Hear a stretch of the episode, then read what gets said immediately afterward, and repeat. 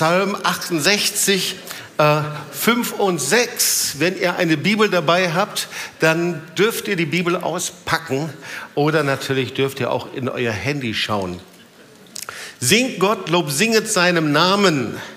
Macht Bahn dem, der auf den Wolken einherfährt. Er heißt Herr. Freut euch vor ihm. Ein Vater der Weisen und ein Helfer der Witwen ist Gott in seiner heiligen Wohnung.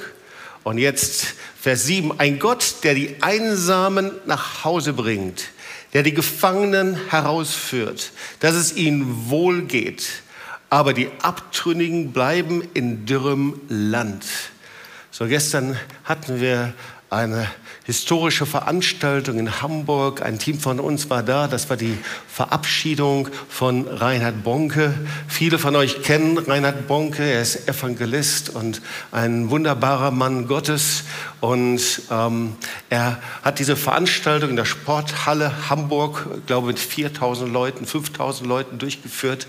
Und das war schon wirklich sehr, sehr bewegend. Ähm, durch das Leben von Reinhard Bonke haben sich 72 Millionen Menschen bekehrt. 72 Millionen Menschen sind durch sein Leben zum Glauben gekommen. Und so, das ist schon bewegend und beeindruckend. Und äh, und er hat gesagt, und er wusste das, das ist mein letzter Dienst in Deutschland. Und er wollte diesen Segen weitergeben. Wir selber konnten nicht dabei sein, aber wir waren über Streaming dabei. Was für ein Segen, Streaming. Äh, Blessing und Segen an euch alle, die ihr dabei seid. Das ist wirklich eine feine Geschichte. Und so waren wir, der zugeschaltet mit dabei und dann hat er das Wort vorgelesen, zitiert, 2 Timotheus 4, Vers 7. Ich habe den guten Kampf gekämpft, ich habe den Lauf vollendet, ich habe Glauben bewahrt. Und das war schon sehr berührend. Ähm, und wie er sich verabschiedete, den Segen weitergegeben hat, mit Kraft. Er sagt, mein, ich bin alt, aber mein Körper ist noch nicht kalt. Ja, äh, typisch Reinhard Bonke, würde ich sagen. Ja.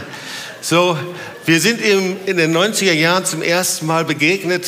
Ähm, äh, damals hatten sie ihr Hauptquartier bei Cefan und er kam gerade von einer seiner Veranstaltungen wieder in äh, Afrika und wir waren in den Vorbereitungen äh, einer Veranstaltung mit Suzette Hetting, die da zu einer guten Freundin für uns geworden ist bis heute. Und ähm, Rainer Bonke kam rein und seine Gegenwart, die Gegenwart des Heiligen Geistes kam mit ihm. Und ich war tief beeindruckt, habe gesagt, Herr, das will ich haben. Ich möchte, dass so eine Gegenwart Gottes einfach mit mir unterwegs ist. So, und ähm, ja, Rainer Bonke, wirklich ein Vorbild des Glaubens. Äh, vielleicht erinnern sich einige von euch noch daran, so als wir in den 20er waren, da äh, wurde erzählt, dass er das größte Zelt der Welt aufgebaut hat und dort seine ähm, Evangelisation durchgeführt hat und eine Vision hatte. Und dann hatte er gerade das größte Zelt der Welt aufgebaut und dann gab es einen riesen Sturm und das Zelt wurde zerstört und alle dachten, was war das dann? So wahrscheinlich hat er sich erhoben oder irgendwie so. Nein, gar nicht. Sondern für Gott war das größte Zelt zu klein. Und dann hat er Veranstaltungen durchgeführt mit Millionen von Menschen, die eben er zusammengebracht hat. Also äh, ein wirkliches Vorbild des Glaubens. Und ich erinnere mich an die Zeit, ähm, ja, nicht nur Rainer Bonke, sondern viele andere Männer äh, des Glaubens. Wir waren frisch bekehrt, erfüllt mit dem Heiligen Geist und, äh, und unsere Herzen, die brannten richtig. Ich sagte, Herr, wir wollen dasselbe haben. Ich möchte dasselbe sehen. Herr, ich möchte sehen, wie Menschen sich bekehren. Ich möchte sehen, dass du mein Leben gebrauchst. Ich will mein Leben in die äh, Waagschale werfen. Ich habe noch eine andere Erinnerung an Reinhard Bonke. Irgendwann war eine Veranstaltung mit Voice in the City und da war er auch und wir saßen zusammen an einem Tisch und da sagt er, Jobst, die Salbung hat keinen Wackelkontakt. Ja? Und was er damit meinte ist, wenn du getauft und erfüllt bist mit dem Heiligen Geist, musst du keine Angst haben, dass der Heilige Geist irgendwann sich wieder verzieht, sondern er gebraucht dich. Sag mal zu deinem Nachbarn links und rechts, der Heilige Geist gebraucht dich, seine Salbung ist auf dir. Ja? Ja, und dann irgendwann Das war schon ziemlich verrückt. Da sagte der Herr zu uns, äh, führt eine Konferenz durch. Damals, das war die Zeit von Brownsville und der Weckung. Und ähm, wir waren mehrmals da gewesen. Und der Herr sagte zu uns hier, kleine Tübinger Gemeinde, äh, mietet die größte Halle in Essen an, die Google-Halle für 6000 Leute. Und führt dort eine Konferenz durch. Bevor, heute gibt es ja überall die Awakening äh, Europe-Konferenzen. Äh, ich möchte dir etwas verraten. Es gab einen prophetischen Vorgänger und das war Awake Europe. Europe. Ja, Im Jahre 2000 haben wir das durchgeführt. Und Charlotte und ich, wir waren dann auf dem Weg nach Frankfurt zum, äh, zum, äh, zur Base vom äh, Reinhard Bonk. Und ich weiß noch, wie wir da zusammensaßen. Sagten, Reinhard, würdest du nach Frankfurt kommen? Und er sagte, ja, ich komme. Und ja, da hatten wir 6000 Leute in der Veranstaltung in Essen in der Google-Halle. Und ähm, ich erinnere mich, wie er Samstagmorgen predigte über das blutgewaschene Europa. Und, ähm, und die Menschen rannten nach vorne, 100, 200, 300, 400, ich weiß nicht wie viele, Hunderte auf jeden Fall. Und das war die Zeit, in der der Herr sagte, es ist eine neue Zeit. Ich möchte gerne, dass ihr mit Schulungen beginnt. Und das war der Startpunkt von der Vision von der TOS School of Ministries. Und äh, seitdem haben wir TOS School of Ministries und viele sind da durchgegangen. Und ich kann das dir einfach auch nur empfehlen. Es ist eine Schule für Veränderung und für Erweckung.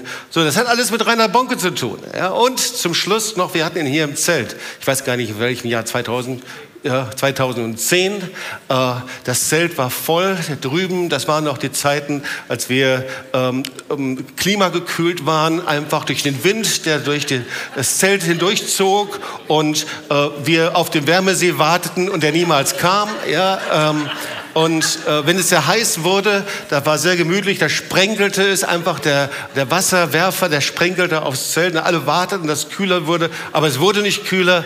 Und aber Rainer Bonke kam und er war da und das Zelt war knackevoll. Zeichen und Wunder passierten, hammerstarke Sachen. Und ähm, das war ein Riesensegen. Das kannst du heute noch bei Ziffern irgendwo sehen. Äh, diese Veranstaltung ist aufgenommen, was mich tief bewegt hat, wenn äh, du mit Männern und Frauen Gottes zusammenwächst bist. Da ist kein Stolz oder irgendwie, sondern äh, eine Hingabe an Jesus. So, wir haben durch ihn und von ihm Glauben gelernt. Und deswegen erzähle ich das eigentlich. Wir sind eigentlich schon mitten in der Predigt drin, ja. Ähm, wir tun sehr viel, aber all das, was wir erleben hier, Macht des Lebens, ganz persönlich, ähm, das geht nur durch Glauben, ja. Hebräer 11, Vers 6. Ohne Glaube ist unmöglich, Gott zu gefallen. Wer zu Gott kommen will, muss glauben, dass er ist und dass er denen, die ihn suchen, ihren Lohn gibt, ja. Ohne Glauben funktioniert es nicht. Ja? Markus 9,23, alle Dinge sind möglich, denen er glaubt. 1. Johannes 5, Vers 4, unser Glaube ist der Sieg, der die Welt überwunden hat. Ohne Glaube läuft gar nichts. Und manchmal denken wir, Glaube ist entweder ja, so etwas wie ähm, ein Zufallsprodukt. Der eine hat es, der andere hat es nicht, aber es stimmt nicht. Ja? Glaube ist der Schlüssel. Und wir haben das gelernt und ähm, ja, wir waren so äh, in den Anfängen unseres Dienstes, unser Herz brannte. Wir sagten, wir wollen das tun, wir wollen das sehen. Das, was die Vorbilder des Glaubens eben auch tun. Ihr Lieben, ich bin davon überzeugt, dass wir in einer Zeit leben, in der übernatürliche Dinge passieren. Wir sprechen ja oft auch darüber, ähm, über all die Dinge, die katastrophal sind und nicht so gut sind und schrecklich sind. Lass uns heute mal über die Dinge sprechen, die gut sind, die Gott tut. Äh, Gott ist ein Gott der Wunder. Ist das nicht der Hammer? Glaubensgrundkurs Wochenende, ein Film über die Kreuzigung und eine Offenbarung. Ein ganzes Leben wird verändert. Und sehr wahrscheinlich haben die meisten das so erlebt. Was für ein wunderbarer Gott. Wir leben in einer Zeit, in der der Herr unser Leben verändert, dein Leben verändert. Er ist der gleiche Gott. Er spricht ein Wort und es geschieht. Und er ist der Gott, wo aus nichts eben geboren wird. Das ist eben das Faszinierende. Wir müssen ihm nicht vorher irgendwas bringen und anbieten und sagen, guck mal, ich bin doch ganz nett, Herr, mit mir könntest du auch was anfangen, sondern da ist nichts. Und er ist der Spezialist, dass aus nichts etwas geboren wird. Ja. Und das ist und geschieht durch Glauben. Und Glaube hat dieselbe Kraft wie zur Zeit Jesu. Ja. Das ist schon faszinierend. So, jetzt bekam ich eine Einladung, ähm, ich glaube vor drei Tagen über Mail ähm, und eine Einladung zu einer TOS-Veranstaltung. Normalerweise lese ich die jetzt nicht so, weil ich weiß, was läuft. Aber da habe ich dann doch mal gelesen. Und das war also eine Einladung zum 20 Jahre TOS-Dienste International, TDI. Wisst ihr eigentlich, was das ist? Ja, das ist also der sozial-missionarische Zweig. Nennt man das heute noch so? Ich weiß nicht, sehr wahrscheinlich. Vor 20 Jahren hatten wir das Vorrecht, diese Dienste zu gründen. Und dann habe ich mal genau gelesen und da stand alles, was in den 20 Jahren so passiert ist. Hammer. Ja, wir feiern, steht da, zwei Jahrzehnte voller Wunder. Hunderte wiederhergestellte Leben, verändert, gerettet und geheilt. 7200 Drogenabhängige erreicht und gedient. 5000 Straßenkinder erreicht und gedient. 277 Rehabilitanten wurden frei von Drogen. Guck mal, wir haben hier den Leiter der Reha, Sergei und Julia sind hier, ja, die da einen ganz tollen Dienst machen. Ist das nicht stark? Ja? Menschen, die verändert werden. 85 Straßenkinder hielten ein neues Zuhause. Also übrigens, die Feier ist am 6. Juli 2019. Äh, da solltest du mit dabei sein. Aber ich habe mir gedacht, wow, das ist ja nur ein Ausschnitt. Gemeinden, die gegründet worden sind, Zentren, die der Herr gegeben hat. Äh, das Leipziger Zentrum ist entstanden worden, dann Ückermünde, Häuser, Gebetszentren, die entstanden sind. Die Marsch des Lebensbewegung, die hier aus Tübingen entstanden ist. Ja, jetzt hatten wir ein Team äh, da, Treffpunkt Jesus Live, ein herrliches Museum. Äh, und alles begann mit zwei Studenten, die nach Tübingen kamen. Ja, zwei Studenten, da war eigentlich nichts. Ja, also wir kannten 19, Charlotte und ich, wir kannten 1982 eigentlich überhaupt niemanden. Ähm, und ähm, wir waren auch nicht sehr geistlich unterwegs. Also nicht, dass du denkst, wir hätten jetzt eine, ein Jahr lang gefastet und gebetet, auf den Knien rumgerutscht und, und wären wirklich prophetisch auf den Knien der Neckargasse hoch und runter gerutscht oder so. Ja, äh, haben wir nicht gemacht.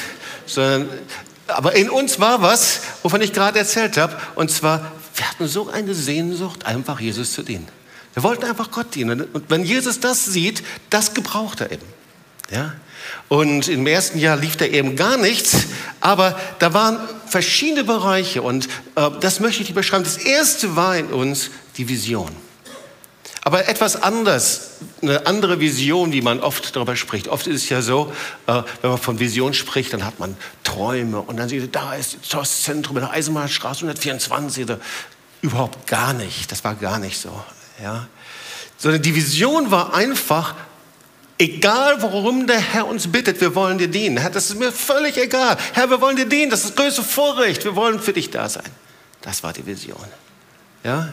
Wir wussten noch nicht mal, ob es ein Seelsorgezentrum entsteht oder Gebetszentrum oder, oder Evangelist oder wir dachten eigentlich, wir würden Missionare werden, deswegen bin ich Schreiner geworden und Charlotte wurde Arzthelfer und haben gedacht, das sind die vernünftigen Berufe, um Missionar zu werden. Aber irgendwie, irgendwie hat Gott sich das ganz anders gedacht. Ja?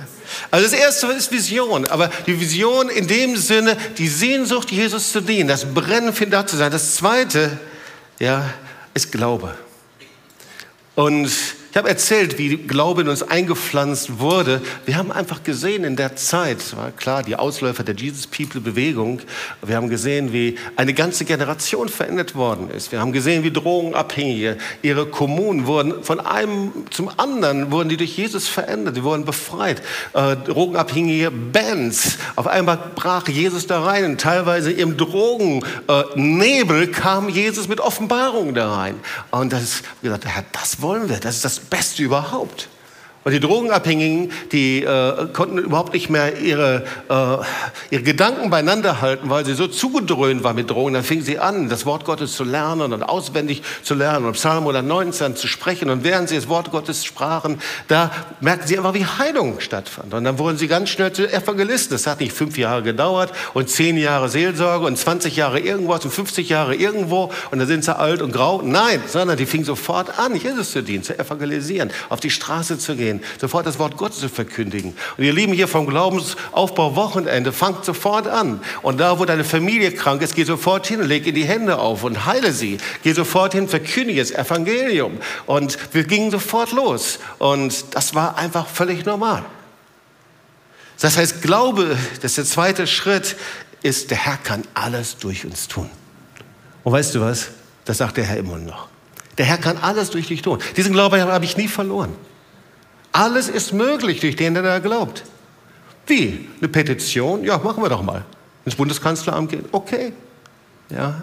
Wenn der Herr darum bittet, kann er alles tun. Der zweite Schritt ist Glaube. Der dritte Schritt, der in uns war, das war Hingabe und Entschlossenheit. Aber nicht so eine komische Hingabe. Manchmal sind wir ja so verdrückt irgendwie, ja, so Hingabe und da haben wir so eine, so eine, Vorstellung, da hängt uns das Hemd aus der Hose, wie mir jetzt hier gerade, ja, oder da sind wir strange und religiös und eifernd und fanatisch und, und von morgens bis abends unterwegs und hecheln und abends dann, dann fallen wir ins Bett und denken, das Joch des Gesetzes war wieder auf mir. So eine Vorstellung haben wir von Hingabe, aber das ist überhaupt gar nicht sondern Hingabe aus Liebe ist das Allerbeste, was es überhaupt gibt. Ich wollte, wir wollten gar nichts anderes. Wir wollten einfach Jesus dienen. Und wenn du etwas, wenn, wenn du viel liebst, dann willst du natürlich auch viel geben. Dann willst du alles geben. Das war der dritte Punkt. Und ich spreche über diese drei Punkte, weil diese Punkte haben sich bis heute nicht verändert. Das sind die drei Substanzen von persönlicher Erweckung, von lebendigem Glauben. Und da gab es noch einen vierten Punkt. Und den nenne ich kindlichen Gehorsam. Ich habe mal vor, vor vielen, vielen Jahren darüber ein Buch geschrieben. Äh, und auch das ist nicht weniger geworden. Was ist kindlicher Gehorsam? Das ist der Gegenteil von einem Gesetzesgehorsam. Ja? Und, und viele von uns sind verprägt durch so einen Gesetzesgehorsam, wo wir eben dann äh, denken, Gehorsam ist so schrecklich. Äh, äh, und ist es auch. Ja? So ein Gesetzesgehorsam, das tötet einfach. Das ist furchtbar. Aber kindlicher Gehorsam ist etwas anderes. Das ist die freiwillige Entscheidung aus einer Liebe heraus, das zu tun, worum der Vater bittet. Und das ist das Schönste, was es gibt. Das ist auf Vertrauen gegründet und nicht auf Misstrauen. Und viele müssen das entdecken. Und bei uns war es so, wir hatten das entdeckt, einfach auch aufgrund unserer Biografie. Und wir wussten, wenn du in so einem Vertrauen lebst, dann musst du nicht funktionieren. Ja? Und oft sind wir so geprägt, dass wir denken, wir müssen funktionieren, wir müssen religiös Dinge tun und machen. Und äh, das ist gar nicht. Sondern irgendwann mal hat der Herr zu uns gesagt, äh, Charlotte Jobst, äh, legt doch mal eure eigene Kraft und Stärke einfach nieder. Haben wir gemacht. Weil das Wort Gottes sagt, es geschieht nicht durch Heer oder Kraft, sondern durch meinen Geist. Und so war das von Anfang an ein Charakterzug äh, der Salbung, der Tost, von dem, was wir gelebt haben. Und dann haben sich ja viele bekehrt und sind zu uns gekommen. Ich erinnere mich dann, wie einige Jungbekehrte kamen oder einige aus religiösem Hintergrund, wie zum Beispiel Bärbel, gesagt, ähm, und hat gesagt, kann ich mal bei euch leben? Und dann hat Bärbel bei uns gelebt, zum Beispiel, Bärbel, wenn ich das erzählen darf. Und äh, ich frage dich nachträglich, ich weiß, dass ich erzählen darf.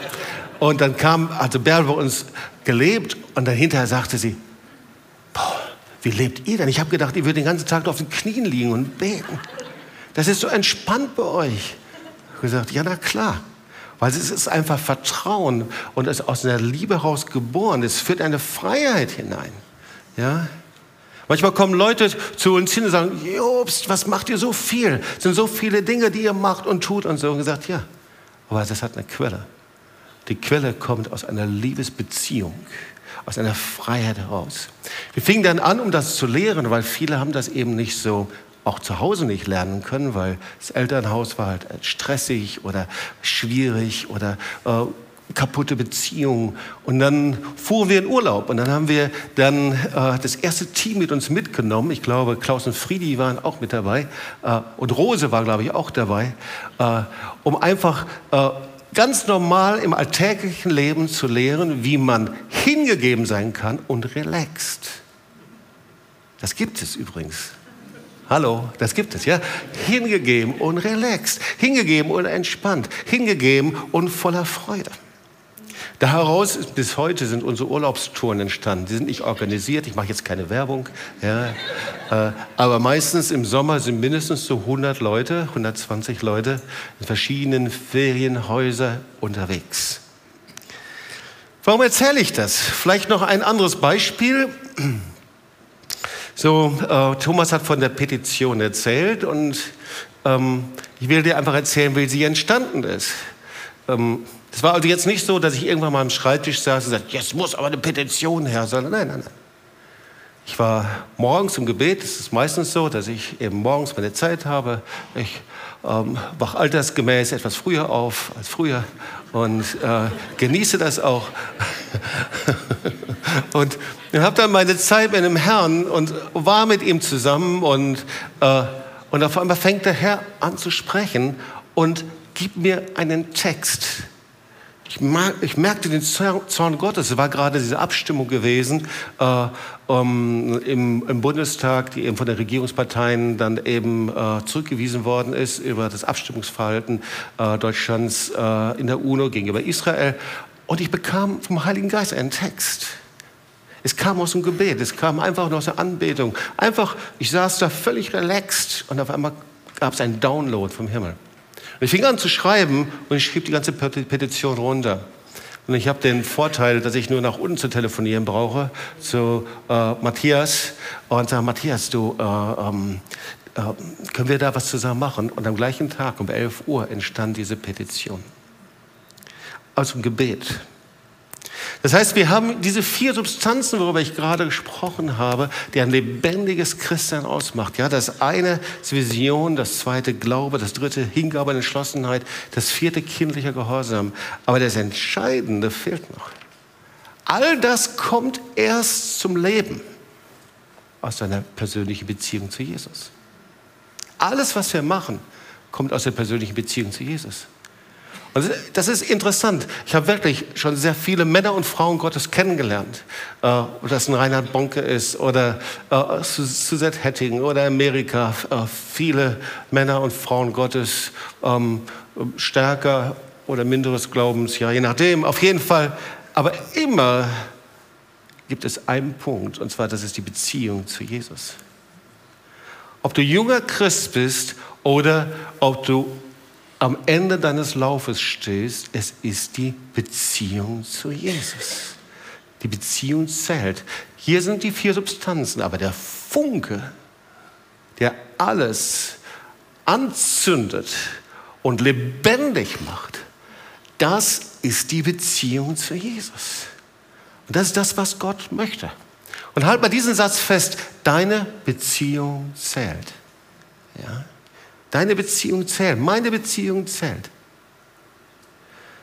So Gott möchte, dass wir unser Leben in eine Waagschale werfen. Und wenn ich habe ja berichtet und erzählt von dieser Konferenz in Hamburg, das hat mich bewegt. 4000 Leute kamen nach vorne und haben sich neu Jesus radikal hingegeben, zu brennen, ihr Leben hinzugeben für Jesus. Haben gesagt, wow, Herr, das ist nicht anders als vor 30 Jahren, vor 40 Jahren.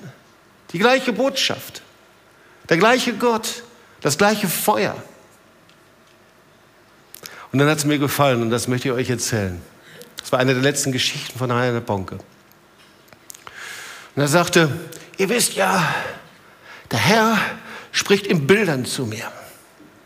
Stellt euch vor, ich bin ein Airbus 380. Und der Airbus 380, der ist auf der Startbahn. Und er startet und läuft schneller und schneller und schneller. Und zum Ende dieser Laufbahn und Stelle ist er am allerschnellsten. Und dann hebt er ab ins himmlische Jerusalem. Er sagte, und da bin ich gerade jetzt.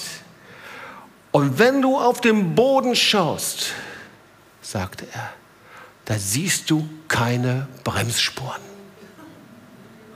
Weil wenn du startest, dann darf die Maschine nicht bremsen. Keine Bremsspuren. Und ich habe ge, hab gebetet, mich hat das tief berührt. Ich habe gesagt, Herr, ich bin berufen, hier bin ich. Mein Leben soll ein Leben sein ohne Bremsspuren. Herr, ich möchte das, dass mein Leben Je länger ich mit dir gehe, dass keine Bremsspuren zu, gehen, zu sehen sind, sondern dass ich laufe und so laufe, dass du dich an diesem Weg freuen kannst. Und dann sagt er noch was, das finde ich auch so cool. Ja. Wenn du unterwegs bist, und ich übertrage das jetzt mal hier auf unsere hiesige Region, wenn du unterwegs bist von Tübingen nach Stuttgart und du setzt dich das Auto und du möchtest auf der B27 möglichst schnell nach Stuttgart kommen, Dann fährst du nicht in einem Auto und dann hier in der Eisenbahnstraße, bevor du ein, äh, einbiegst auf die B27, da stellst du dich nicht hinter ein parkendes Auto. Dann wirst du niemals nach Stuttgart kommen. Deswegen sagte er, folge keinem parkenden Pastor. Wow, das finde ich gut. Sag mal zu deinem Nachbarn, folge keinem parkenden Pastor, ja. Ich erzähle dir das, weil die Berufung ist heute immer noch die gleiche. Der Herr hat dich berufen, Feuer anzuzünden. Gott hat mich berufen. Wir wollen nicht aufhören, das zu machen. Durch dein Leben können tausende Menschen berührt werden, zehntausende berührt werden. Wenn es durch mein Leben, durch Charlottes Leben passieren kann, dann passiert es auch durch dein Leben. Sag mal zu deinem Nachbarn, durch dein Leben passiert das auch, dass tausende und zehntausende Menschen verändert, berührt und gerettet werden.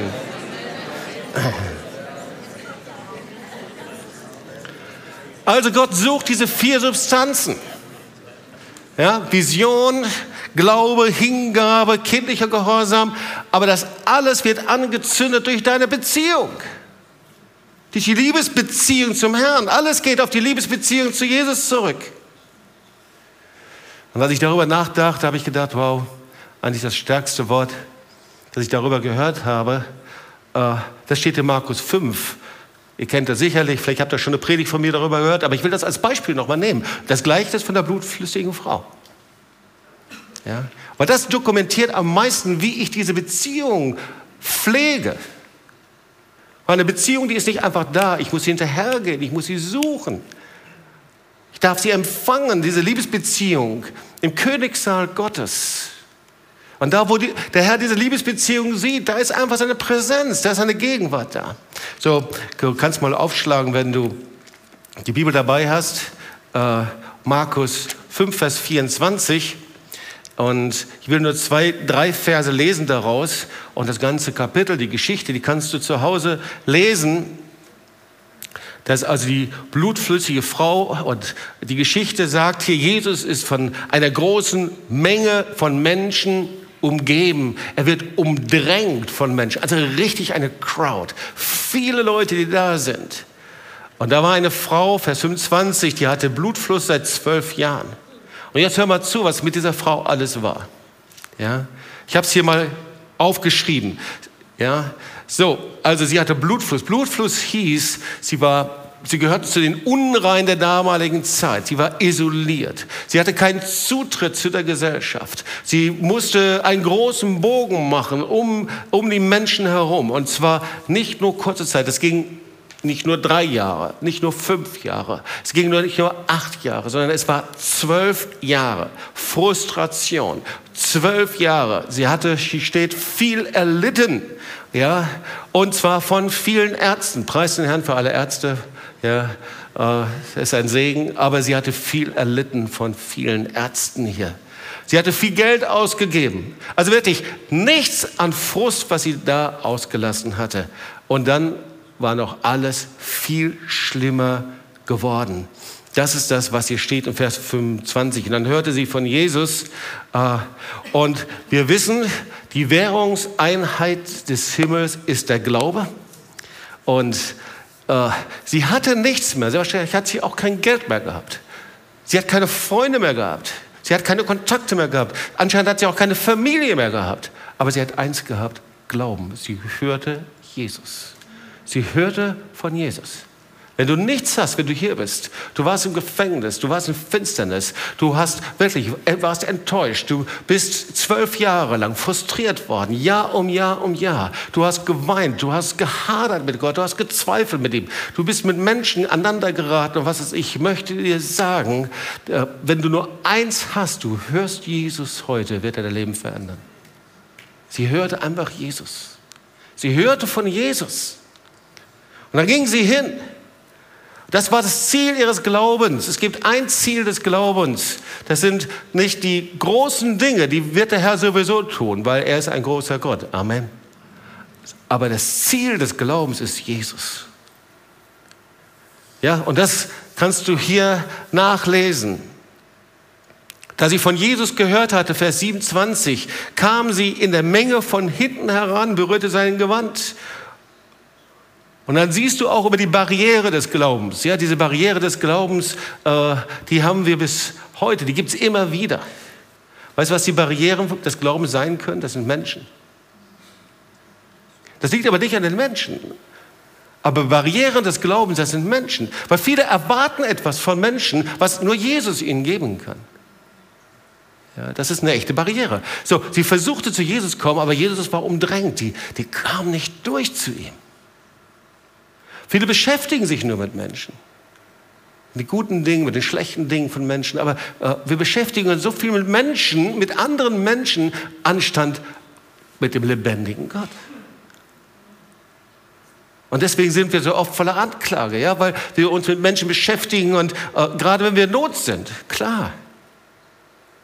Und irgendwie gibt es immer so das Gleiche. Warum sieht man das nicht? Warum sieht der andere das nicht? Warum helfen sie mir nicht? Äh, warum, warum, äh, warum machen die hier nicht Platz? Die sehen doch.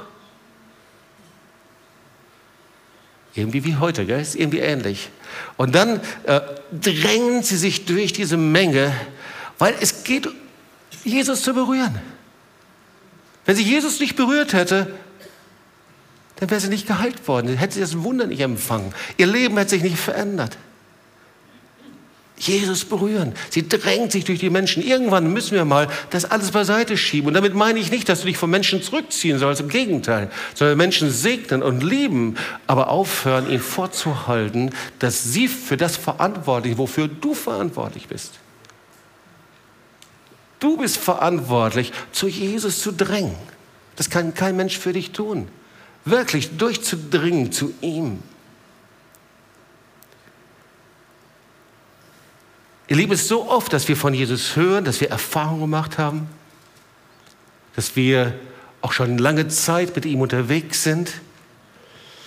Und wenn wir das Wort hören, eine Beziehung zu ihm haben, dann denken wir oft, naja, das ist doch klar, ich bete regelmäßig. Aber manchmal merken wir gar nicht, wie wir innerlich doch die Beziehung verloren haben. Manchmal brauchen wir einen Spiegel, versteht ihr? Vielleicht geht es dir anders als mir, aber manchmal, ich muss immer wieder einen Spiegel haben, immer gucken. Herr, bin ich wirklich nah an deinem Herzen?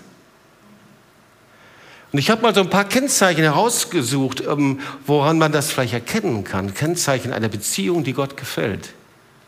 Einfach mal so. Ich habe gebetet und gesagt, Herr, was könnten das für Kennzeichen sein? Und erste Kennzeichen für eine enge Beziehung zu ihm, für eine Beziehung, die Gott gefällt, ist, in dir brennt das Verlangen und der Hunger, ihm immer wieder zu begegnen. Ja? Also das heißt, du drängst dich nicht danach und denkst, oh, jetzt schon wieder beten. Oh. Mein Zellgruppenleiter hat mir gesagt, ich soll eine Bibel lesen und Glaubensgrundkurs, was ich alles. Sondern in dir entsteht ein Hunger. Weil Jesus ist ja das Brot des Lebens, okay? Und das Wort Gottes sagt, habe deine Lust am Herrn und er wird dir geben, was dein Herz begehrt. Das ist ein Kennzeichen einer Beziehung. In einer Liebesbeziehung bin ich mit dem anderen gerne zusammen, okay? In einer Beziehung, die keine Liebesbeziehung ist, weil ich habe da ein paar Beispiele vor Augen, nur noch so eine ja, technische Beziehung, da mache ich mit einem anderen großen Bogen. Der eine ist da in diesem Zimmer dran, das ist jenem Zimmer, der andere macht dieses, jenes. So gibt es ja viele kaputte Familien. Das ist keine Beziehung. Ja? Also das erste ist, ich habe das Verlangen, ihm immer wieder zu begegnen. Das erste Kennzeichen. Das zweite Kennzeichen, du liebst das zu tun, was ihm gefällt. Ja, ein Kennzeichen einer Liebesbeziehung ist doch nicht, dass ich denke, okay, ich liebe meinen Partner, aber ich hasse das. Alles, was sie liebt, das hasse ich. Das finde ich ganz schrecklich. Ich mache es aber trotzdem. Ja, ja, wir sind so religiös ver, ver, ja, verprägt oft. Also das zweite Kennzeichen ist, du liebst das zu tun, was ihm gefällt. Ich liebe das zu tun, was Jesus gefällt, was der Vater möchte. Das dritte Kennzeichen ist, du hast einen übernatürlichen Frieden. Ja, Johannes 14, 27. Frieden lasse ich euch, meinen Frieden gebe ich euch, einen übernatürlichen Frieden. Also es ist so ein Geschenk. Es ist übrigens so ein Kennzeichen, wenn Jesus eingekehrt ist bei dir. Auf einmal merkst du, da ist Frieden mit Gott.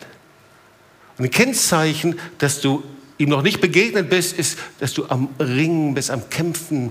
Äh, ich hatte so einen Unfrieden, das war schrecklich als äh, Unbekehrter.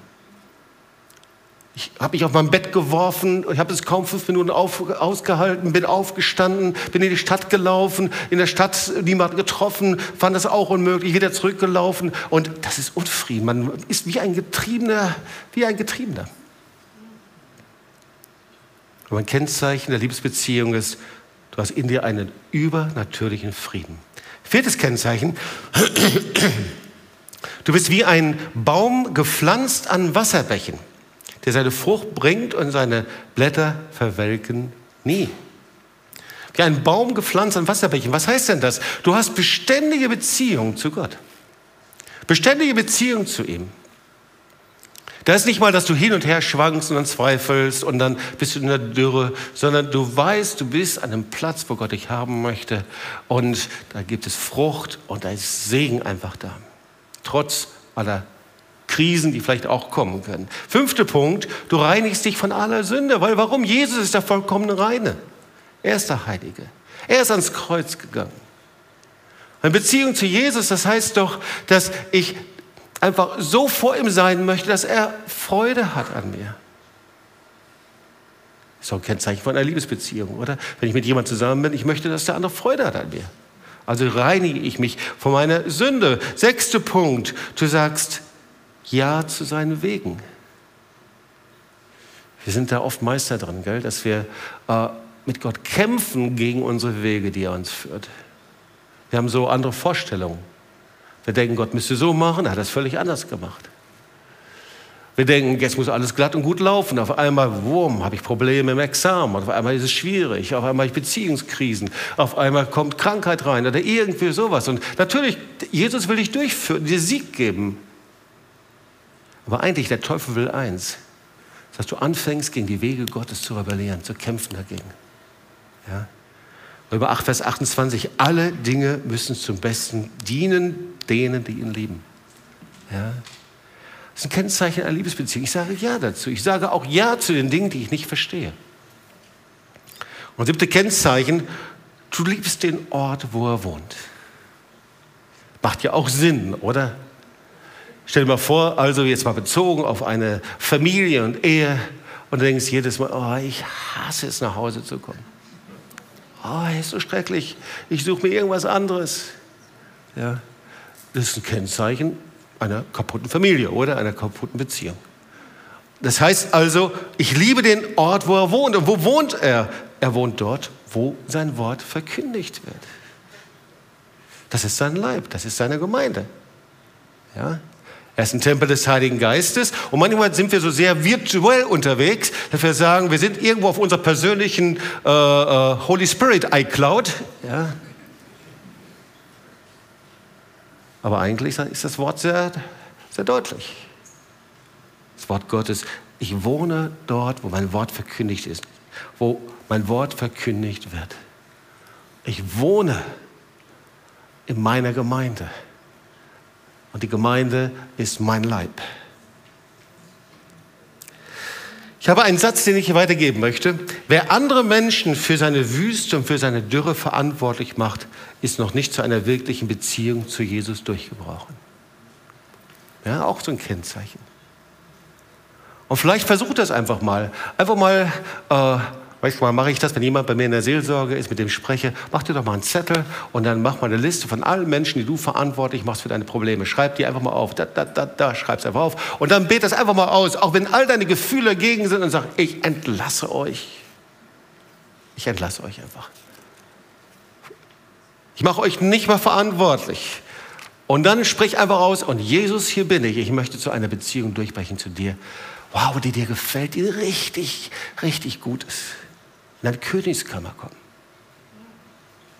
Ich habe einen zweiten Satz, da habe ich auch was, auch muss ich sagen, von Ziffern gelernt, von Christ for All Nations, von Susan Hetting. Ein Satz, äh, den ich so zusammengebaut habe, und zwar, nur wer das ehrt, was Gott ihm gegeben hat, wird empfangen, was Gott für ihn vorbereitet hat.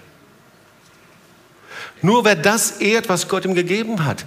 Ja, manchmal sind wir sehr, tun wir uns sehr schwer darin, ihn für das zu ehren. Ja, wir sind sehr gut darin, ihm das auszuzählen und aufzuzählen, was nicht so gut ist. Aber wir sollen das ehren, was Gott uns gegeben hat. Psalm 103. Lobe den Herrn, meine Seele. Vergiss nicht, was er dir Gutes getan hat. Ich empfange nur das, was er vorbereitet hat, wenn ich den Herrn ehre. Und ich will dir noch mal einen anderen Satz sagen. Manche wollen eine Beziehung zum gekreuzigten Jesus. Wer möchte das?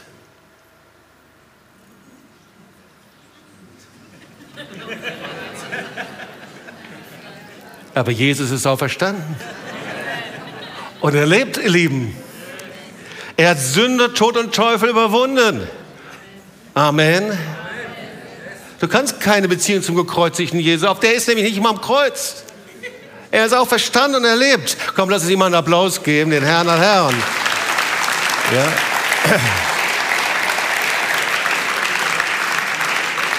Und deswegen steht im Psalm 103, der dir alle Sünden vergibt und heilt all deine Gebrechen. Er ist der Auferstandene.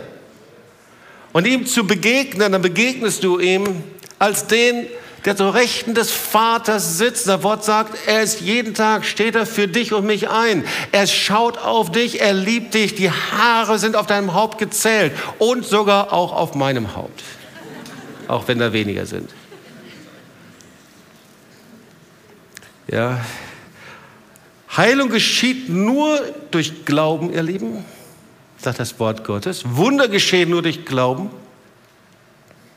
Und Glaube wächst nur durch sein Wort. Und das Wort wird in der Gemeinde gepredigt. Deswegen hat Jesus den Heilsweg eines jeden Christen mit der Gemeinde verknüpft. Halleluja.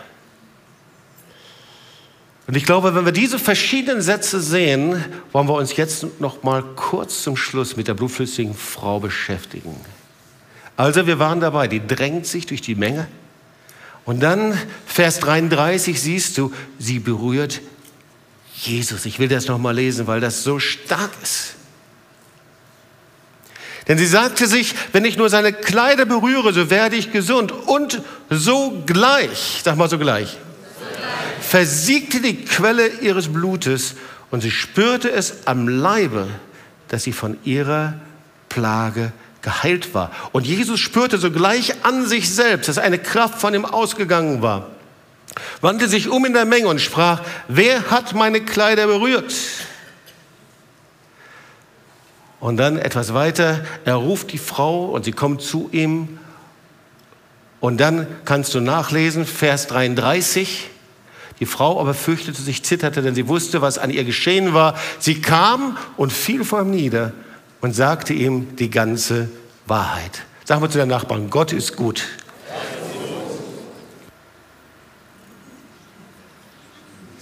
In der Zeit konnte ich mich räuspern. Ihr Lieben, wir leben in einer Zeit, in der der Herr sein Volk in einer neuen Weise ausrüstet. Ich glaube das.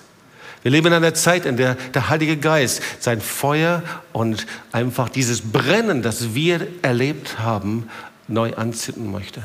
Wir leben in einer Zeit, das ist so schlicht und so einfach, Jesus zu folgen. Das ist nicht kompliziert, sondern es ist Vision, es ist der Glaube durch das Wort, es ist der kindliche Gehorsam, wenn du so zu ihm hinkommst. Aber es ist auch eine Zeit, in der der Herr die Einsamen nach Hause bringt glaube das überall. Auch hier in Tübingen. Ich bin so dankbar, dass wir hier auf die Straße gehen werden, Pfingsten. Aber nicht nur das, sondern äh, an jedem Tag, überall, weil das soll nicht nur Pfingsten sein. Er bringt die Einsamen nach Hause. Wenn ich fragen würde, wer von euch zu den Einsamen gehört, ich glaube, viele würden sich melden. Psalm 68. Er bringt die nach Hause in seine Gegenwart, die vorher keine Chance gehabt haben. Und dann steht da weiter, er führt die Gefangenen heraus, damit es ihnen gut geht. Und wenn du hier bist, du bist gefangen, du sollst wissen, Jesus möchte, dass es dir gut geht. Du sollst aus der Gefangenschaft herauskommen. Die Gefangenschaft, egal was es ist, deine Droge, die Gefangenschaft deiner Medikamente, die Gefangenschaft deiner Depression, die Gefangenschaft deines Ichs. Es gibt so viele Gefangenschaften, Gefangenschaft, da wo wir um uns selber kreisen. Und dann steht da weiter, aber die, die rebellieren, die bleiben im dürren Land. Und manchmal stellen wir uns das so vor, aber eigentlich ist das einfach. Diejenigen, die sagen, Gott, ich will nicht, die Widerspenstigen, sagt eine andere Übersetzung, die bleiben im dürren Land. Gott nimmt das ernst, wir dürfen Nein sagen zu ihm. Aber damit entscheiden wir uns für das dürre Land. Und hier diese blutflüssige Frau, die tat nur eins, sie suchte Gott. Sie hörte, sie hörte die Stimme. Sie ging hinterher. Sie berührte Jesus.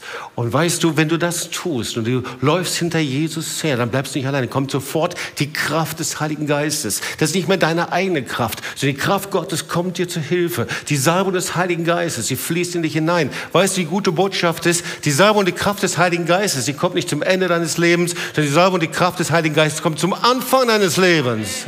Halleluja.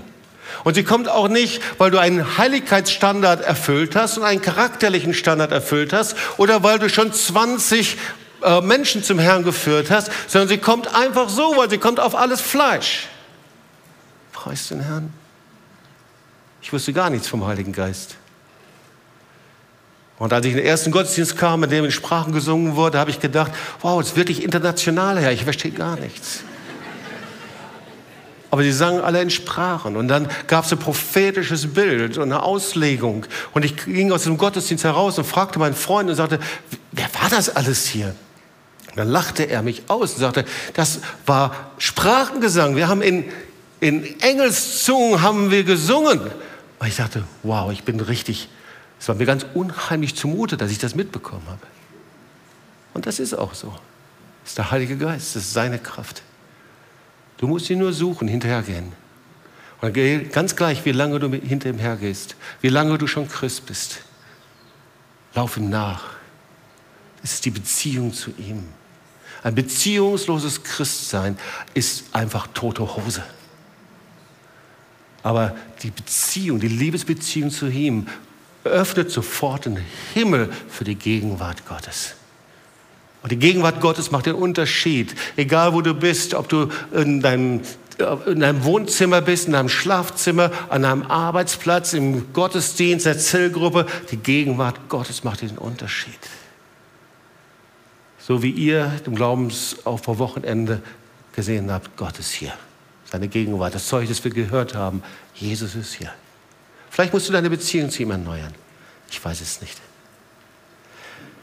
Aber ich glaube, dass Jesus dich herausruft, wenn du in so einer Gefangenschaft bist, in einem Gefängnis oder zu den Einsamen gehörst, dann ruft Jesus dich heraus, dass du einfach kommst, einfach zu Jesus kommst, einfach zu ihm hingehst, dich nicht mehr abhalten lässt von den Menschen, die dafür sind oder dagegen.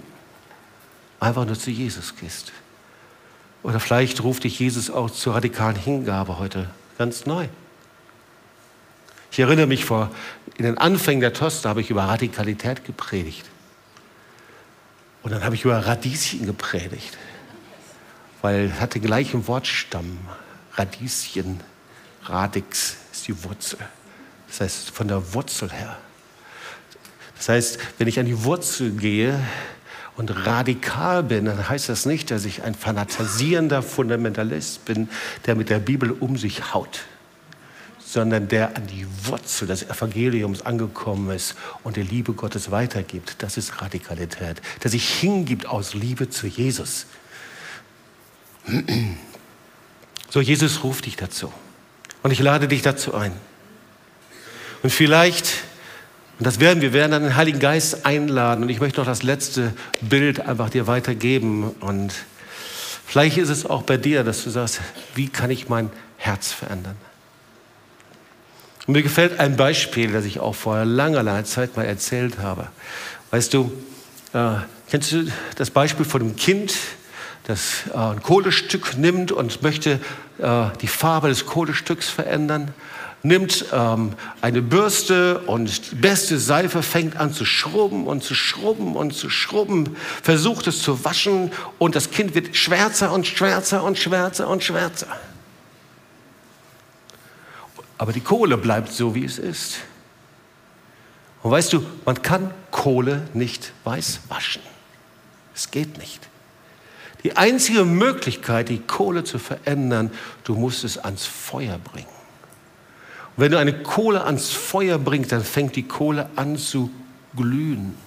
Und genauso ist es mit unseren Herzen auch. Das ist Beziehung. Ich bringe mein Herz einfach an das Feuer Gottes, in die Gegenwart Gottes, zu Je an das Herz Jesu. Und dann fängt mein Herz an zu glühen. Weißt du, gute Vorsätze verändern dich nicht, Ermahnung verändert dich nicht, dass du dich bemühst, ändert dich nicht, dass dich jemand ermahnt und sagt, das musst du aber jetzt machen. Auch, auch religiöse Gesetze verändern nichts.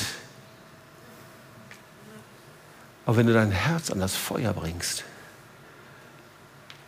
dann fängt es auf einmal an zu glühen. Dann verliert es die schwarze Farbe. Und dann fängt es an zu brennen.